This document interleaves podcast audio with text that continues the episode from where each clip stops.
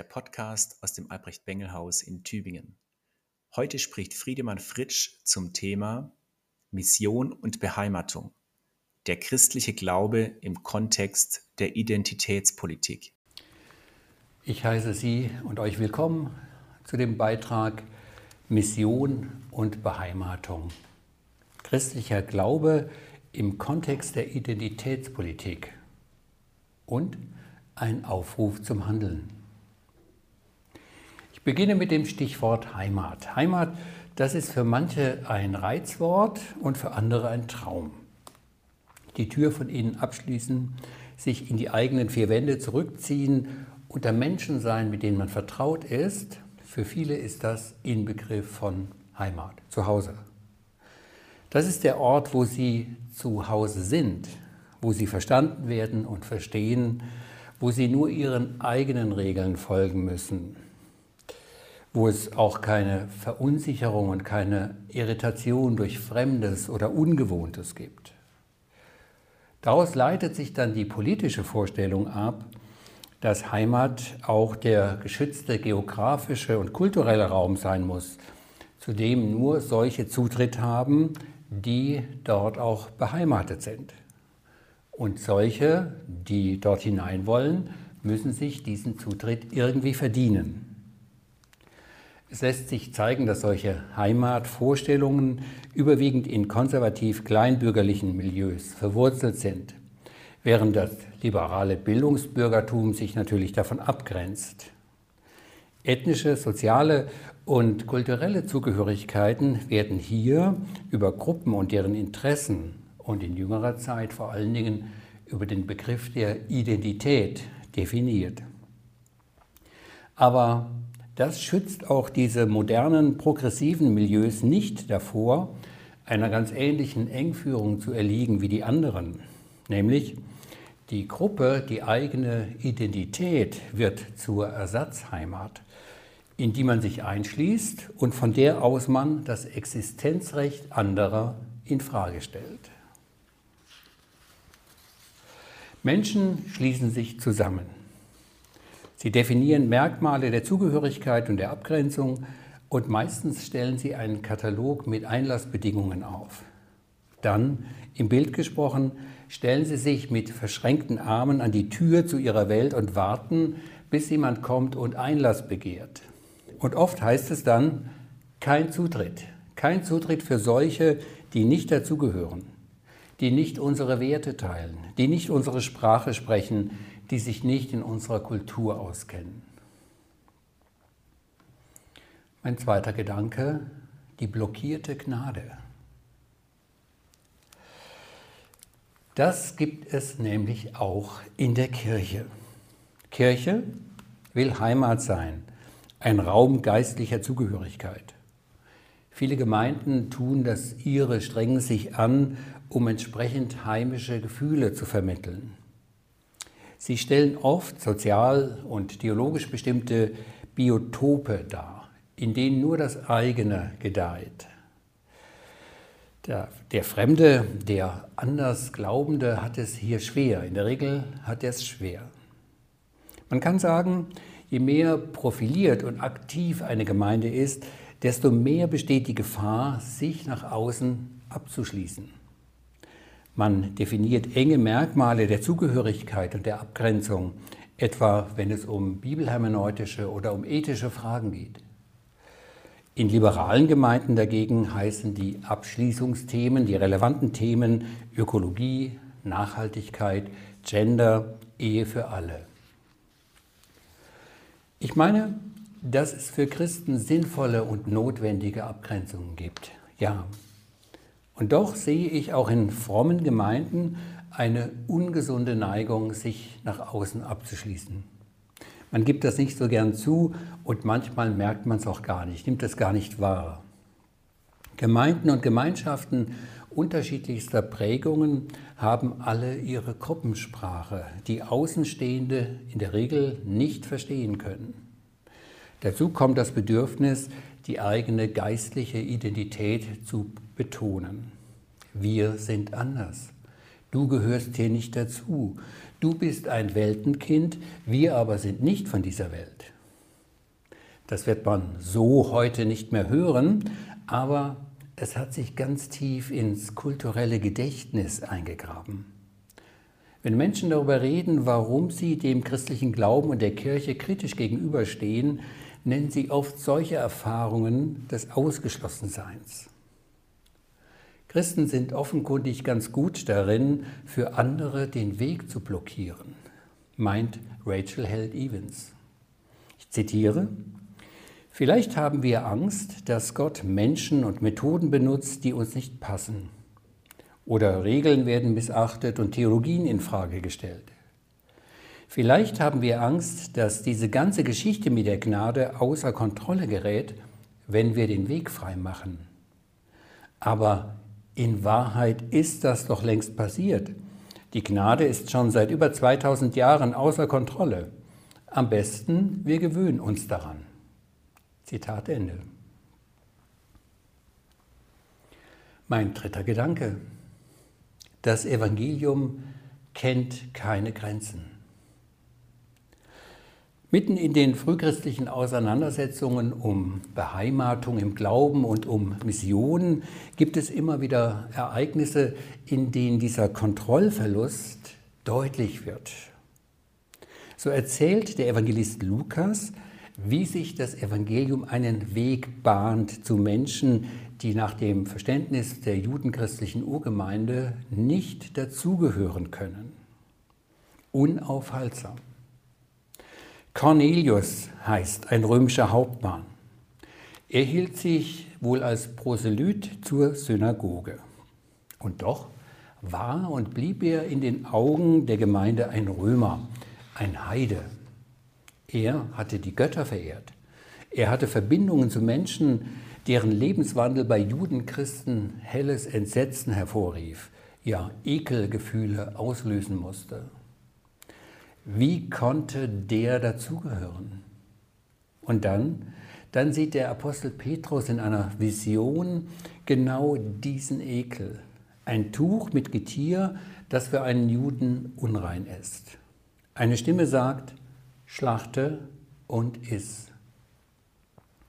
Und als er sich unter Berufung auf die Tora weigert, das zu tun, sagt die Stimme, was Gott gereinigt hat, das heiße du nicht unrein. Da nimmt es seinen Lauf, nicht das Unheil, sondern das Heil. Der Heide Cornelius empfängt den Heiligen Geist und noch bevor Petrus seine Predigt beginnen kann, redet er in Zungen. Das muss für die anwesenden Judenchristen unfassbar gewesen sein. Ein Schock gemischt mit Jubel, mit Dankbarkeit, aber sicher auch mit Zweifel. Die Gnade ist außer Kontrolle und Petrus, die frühe Gemeinde, erfährt, wir können Gott nicht aufhalten. Er öffnet die Schleusen, er weckt den Glauben, der Strom fließt, Ströme des lebendigen Wassers und wehe, wer sich dem in den Weg stellt.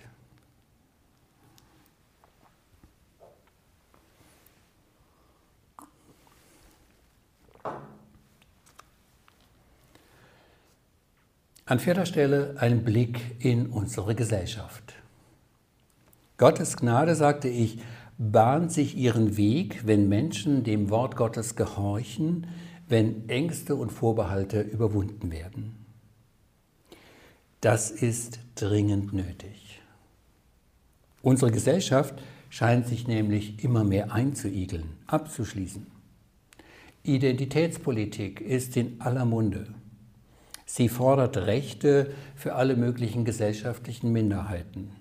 Sie sorgt dafür, dass die Gesellschaft in immer mehr einzelne Segmente zerfällt, die einander feindlich oder zumindest misstrauisch gegenüberstehen.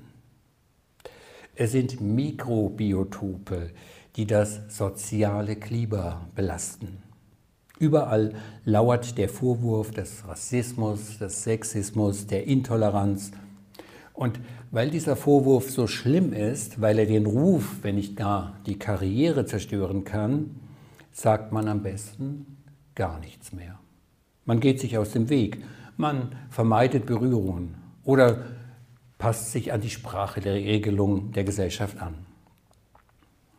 Man geht sich aus dem Weg, man vermeidet Berührungen oder man passt sich an, etwa an die Sprachregelungen, die gelten. Wer diese Entwicklung kritisch sieht, wer hier eine Debatte führen will, wird sofort ausgegrenzt, ausgeladen, ins Abseits gestellt.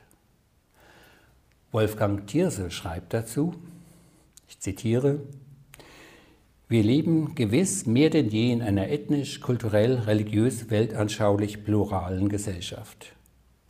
In ihr ist Diversität nicht das Ziel, sondern eine faktische Grundlage unserer Demokratie und Kultur. Dieses Faktum zu leugnen oder rückgängig zu machen, ist das fatale, ja gefährliche rechter Identitätspolitik. Dieses Faktum zum Ziel aller sozialen und kulturellen Anstrengungen zu machen, das halte ich für das fatale linker Identitätspolitik. Das Ziel muss vielmehr sein, die akzeptierte Diversität friedlich und produktiv leben zu können. Zitat Ende. Man könnte also zugespitzt sagen, die Deutschen sind eine Gesellschaft, die in viele geschlossene Gesellschaften zerfällt.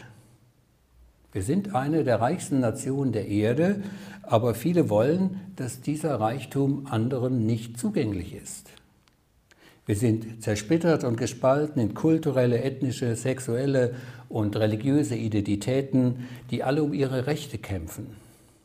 Wir sind jetzt auch noch eine von Covid-19 durcheinandergeschüttelte Gesellschaft die wieder neue Gruppen und entsprechende Frontlinien hervorgebracht hat. Geimpfte und Impfgegner, Gesundheitsfanatiker und Corona-Leugner, Krisenprofiteure und Verlierer, die jetzt um ihr wirtschaftliches Überleben kämpfen. Die Pandemie hat schon vorher bestehende Gräben zwischen arm und reich, bildungsnah und bildungsfern noch weiter vertieft. Fünftens, was aber ist die Rolle der Christen in dieser Gesellschaft?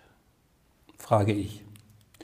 Denn zu allem Überfluss gibt es die ja auch noch, die Christen. Unter denen verstehe ich mit Jesus Christus verbundene Menschen, für die das Wort Gottes eine Autorität darstellt. Diese Gruppe ist gesellschaftlich betrachtet ebenfalls eine Identität, eine Minderheit, die mit ihrer Überzeugung und ihrer Kultur in Konkurrenz zu anderen Gruppen steht. Allerdings ist das eine Minderheit, die nicht unbedingt als schützenswert angesehen wird, eher als Bedrohung für die offene Gesellschaft, die viele ja fordern. Christen sind tatsächlich fundamental anders als Nichtchristen. Sie sind herausgerufen, ausgesondert, sie sind angreifbar. Nicht nur wegen ihrer Geschichte, aber auch. Zugespitzt könnte man sagen, Christen und ihre Gemeinschaften bilden eine eigene Community, eine Kontrastgesellschaft. Denn der Glaube an Jesus Christus ist Festlegung. Festlegung auf ein für wahr erkanntes Wort. Und diese Festlegung bedeutet klare Abgrenzung. Sie bedeutet Trennung von der Sünde und ihren todbringenden Strukturen. Der Glaube an Jesus schließt den Unglauben aus. Das Ja zu Jesus kann nicht gleichzeitig ein Nein oder ein Vielleicht sein. Insofern bilden Christen tatsächlich eine Gruppe, zu der Nichtglaubende oder Andersglaubende zunächst einmal keinen Zugang finden, nicht heimisch werden können. Dieses Los teilt das Christentum übrigens mit anderen Religionen. Auch der Islam, auch das Judentum sind durch ihre Inhalte und ihr Ethos klar abgegrenzte Identitäten. Jedoch, der christliche Glaube hat etwas Besonderes, ein besonderes Gen, ich sage mal ein doppeltes Merkmal, das sich in dieser Form nicht anderswo finden lässt. Ich nenne dieses Gen Beheimatung und Mission. Zwei Worte Jesu beschreiben es in seiner scheinbar gegenläufigen Bewegung. Kommt her zu mir alle, die ihr mühselig und beladen seid. Ich will euch erquicken. Diese Einladung gilt allen Menschen aus den oben genannten Identitäten. Jesus bietet ein Zuhause für alle, die durch die Sünde heimatlos geworden sind. Das ist keine Heimat im Sinne der eingangs beschriebenen Selbsteinschließung. Es ist Beheimatung. Es ist ein Zuhause, von dem die Bibel sagt, dass es viele Plätze, viele Wohnungen hat, für viele Kulturen.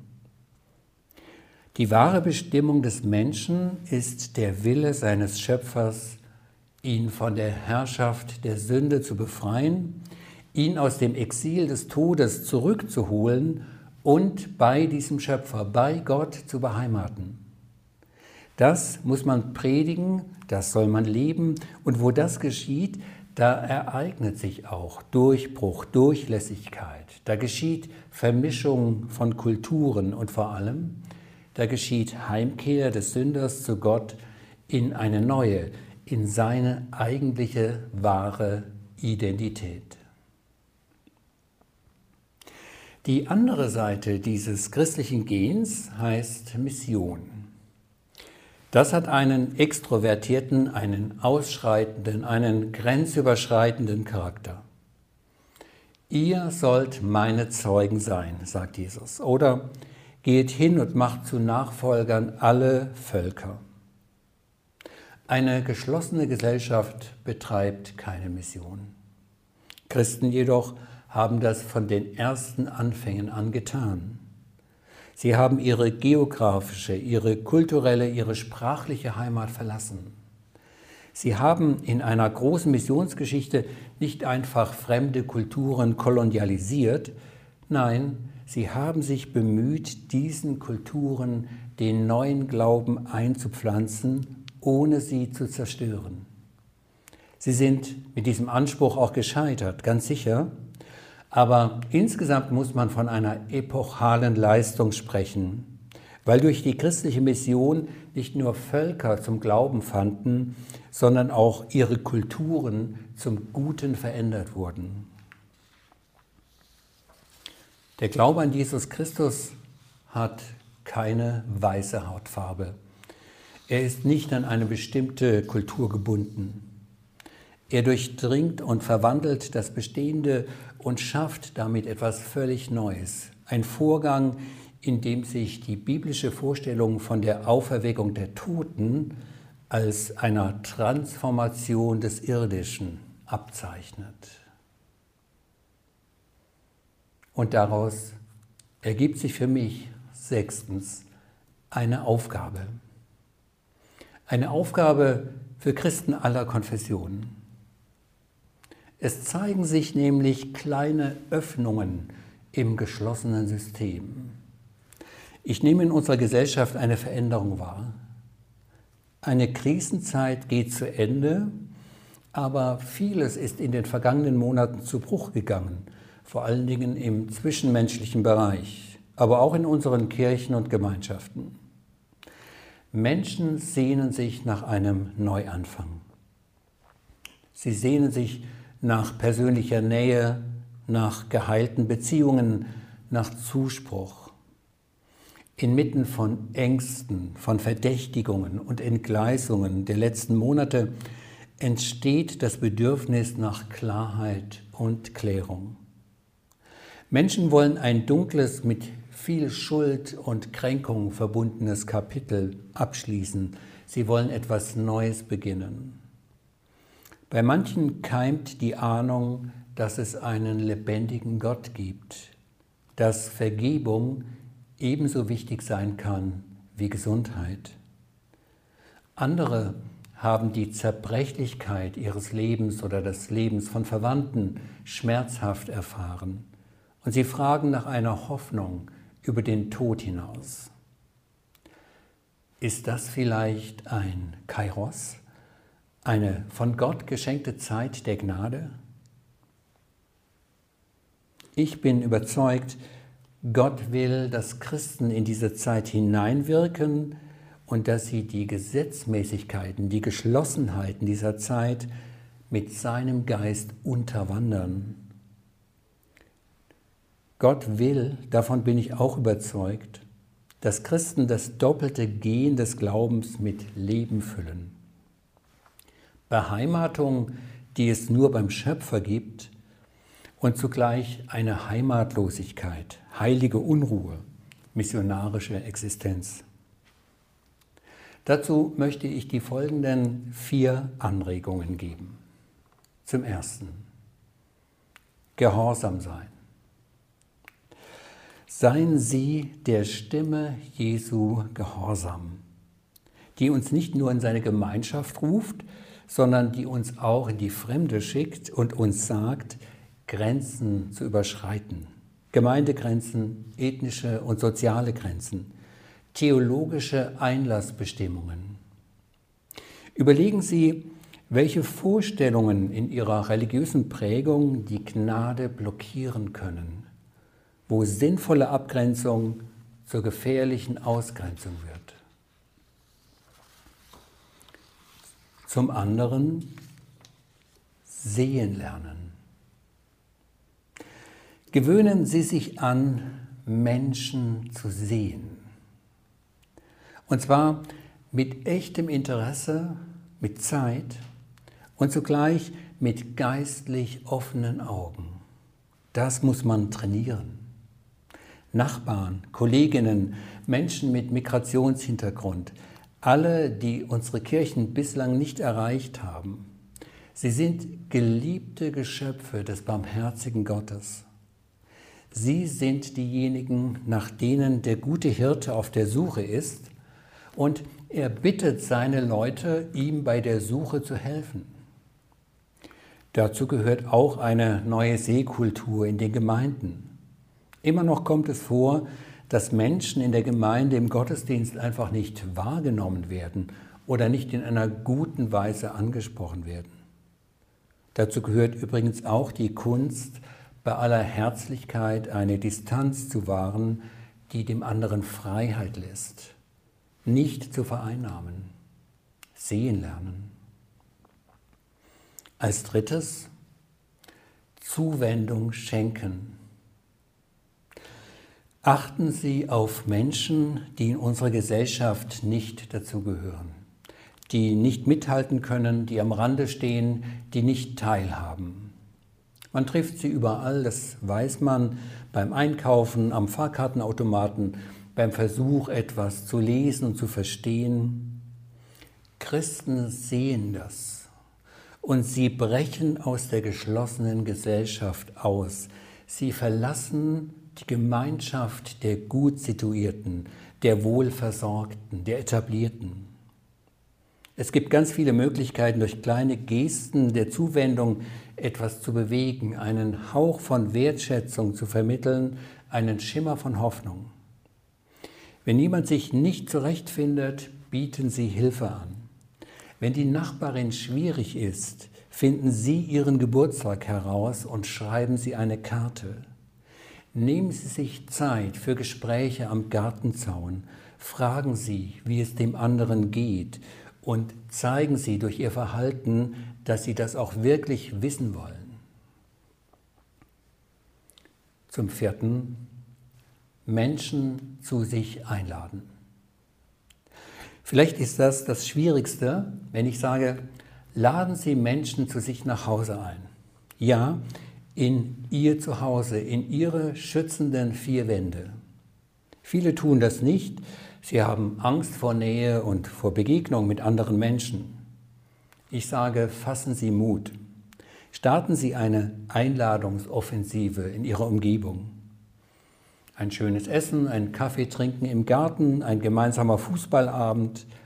Reden Sie. Reden Sie über die zurückliegenden Monate, über die Wahlen. Geben Sie Raum für Erfahrungen. Öffnen Sie Ihr Herz. Nehmen Sie sich Zeit für das Wachsen einer Beziehung. Beheimatung und Mission, in diesem letzten vierten Punkt der Einladung finden diese beiden Bewegungen zueinander. Christen sind eingeladen zu Jesus Christus. Sie folgen dem Ruf in sein Haus, an seinen Tisch, wo sie das Leben und volle Genüge finden, wie die Bibel sagt. Christen ihrerseits laden Nicht-Christen ein, in ihr Haus, an ihren Tisch, in ihr Leben. Das aber ist nichts anderes als Mission im ursprünglichen Sinn. Beten Sie in Ihrer Gemeinde für diese Begegnungen. Bauen Sie dadurch einen geistlichen Schutzschild auf. Und dann überlegen Sie weitere Schritte, um Menschen mit Jesus bekannt zu machen. Ich schließe Beheimatung und Mission.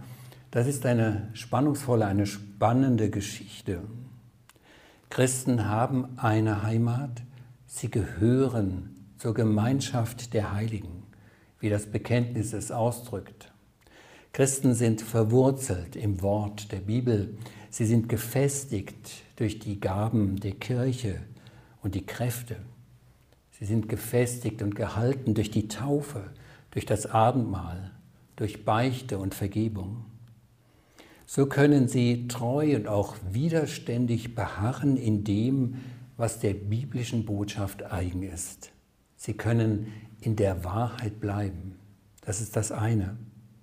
Zugleich aber sind Christen immer auch heimatlos. Sie sind auf Wanderschaft, immer in Bewegung, niemals satt und zufrieden. Immer getrieben von einer inneren Unruhe, hinaus in die Fremde, zu den Verlorenen. Immer wieder müssen Christen den Aufbruch wagen, die eigene kleine und oft enge Binnenwelt religiöser Selbstbezogenheit müssen sie verlassen. Sie sollen dem Beispiel des Apostels folgen und Dinge tun, die ihre tiefsten Überzeugungen auch in Frage stellen. Preisgeben, verlieren, was nicht das eigene ist, was man aber gerne festhalten möchte, in unübersichtlichen Zeiten. Wozu das Ganze? Damit die Gnade fließen kann. Damit Menschen diese Heimat finden, die ihnen von Gott zugedacht ist. Ich danke Ihnen für Ihre Aufmerksamkeit.